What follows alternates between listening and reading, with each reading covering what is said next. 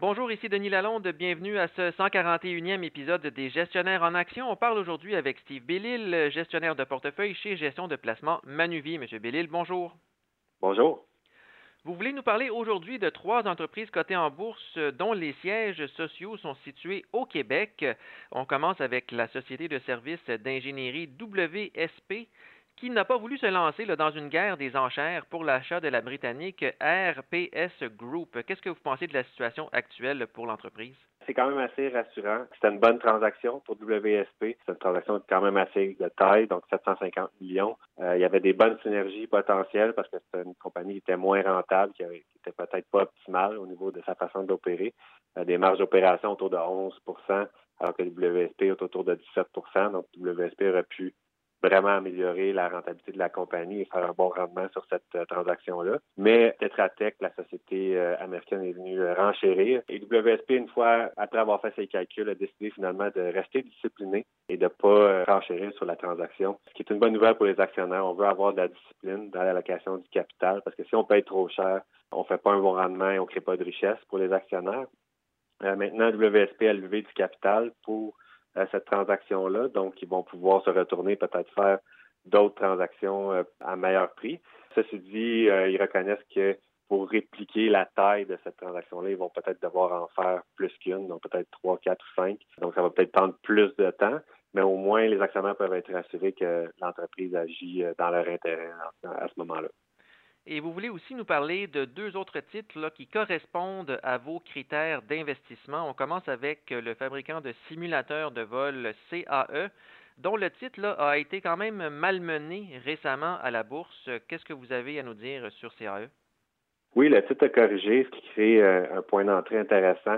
Euh, ils ont eu des problèmes avec certains contrats dans leurs euh, opérations de défense où il y avait des prix qui étaient trop rigides et comme on a vu, il y a eu beaucoup d'inflation euh, et donc la, rentabilité sur ces contrats-là a été négativement impactée. Ça a surpris un peu le marché négativement, c'est pour ça que le titre a baissé. Par contre, lorsqu'on parle à la compagnie, euh, ils sont vraiment clairs que c'est vraiment très circonscrit. Les autres contrats qu'ils ont ne sont pas affectés de cette manière-là. Euh, et d'ailleurs, il y a des nouvelles structures pour les contrats avec le gouvernement américain où il y a un certain partage de risques d'inflation et donc ils ne se feront pas encore avoir avec ce genre de situation-là dans le futur selon nous.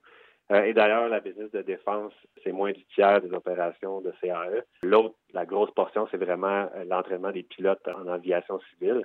Euh, et cette business-là est toujours en reprise, donc toujours pas revenu au niveau de 2019, étant donné la demande qu'on voit dans le transport aérien et le fait que la réglementation finalement oblige un certain nombre d'heures d'entraînement pour les pilotes. On voit un potentiel de reprise encore très intéressant pour CAE. Et donc, à l'évaluation actuelle, on trouve que c'est très intéressant. Et une autre entreprise euh, dont vous voulez nous parler aujourd'hui, c'est le Canadien National, donc le CN, qui constitue dans le fond un duopole avec le CP dans le domaine du transport ferroviaire au Canada. Qu'est-ce qui fait que le titre euh, revient en faveur selon vous? Ben, il n'y a pas si longtemps, euh, dans nos portefeuilles, on favorisait le CP, qui était parmi les titres les plus pondérés dans nos portefeuilles. Ceci dit, le CP est relativement bien fait. Euh, et le CN, selon nous, maintenant, est plus intéressant. Donc, généralement, euh, dans le passé, se sont transigés à plus ou moins les mêmes évaluations, mais parfois, il y a des divergences. Et présentement, euh, on voit que le CN nous offre une évaluation qui est beaucoup plus attrayante. Et en même temps, ben, le CN est présentement en train d'améliorer sa rentabilité, ses opérations. On a une nouvelle PDG. Et ce qu'on constate à la lumière des derniers résultats, c'est que les ratios d'opération se sont nettement améliorés. Donc, en bas de 60% je pense qu'ils ont rapporté 59% euh, donc, ça donne beaucoup de crédibilité au plan de la compagnie euh, à court et moyen terme. Euh, et ça nous permet d'avoir un peu plus de confiance dans les résultats à venir. Et en plus de ça, ben, le CN, dans son mix de business, est, plus conservateur, plus défensif que, par exemple, CP, CSX et les autres transporteurs en Amérique du Nord.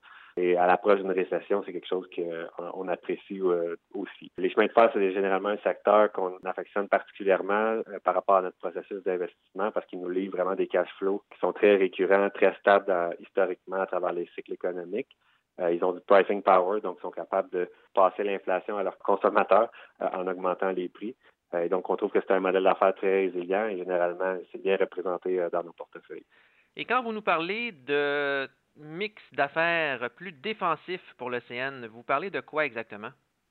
il y a moins de transport intermodal, par exemple, avec le camionnage et tout ça, qui est plus lié à la consommation discrétionnaire, euh, moins de charbon aussi, euh, qui tend à être plus cyclique, euh, et davantage d'exposition aux grains, céréales, etc., fertilisants, qui généralement sont plus résilients durant les récessions. Donc, on peut s'attendre à ce que les volumes diminuent moins lorsqu'il y a une conjoncture moins favorable. Merci beaucoup, M. Bellil. Ça me fait plaisir.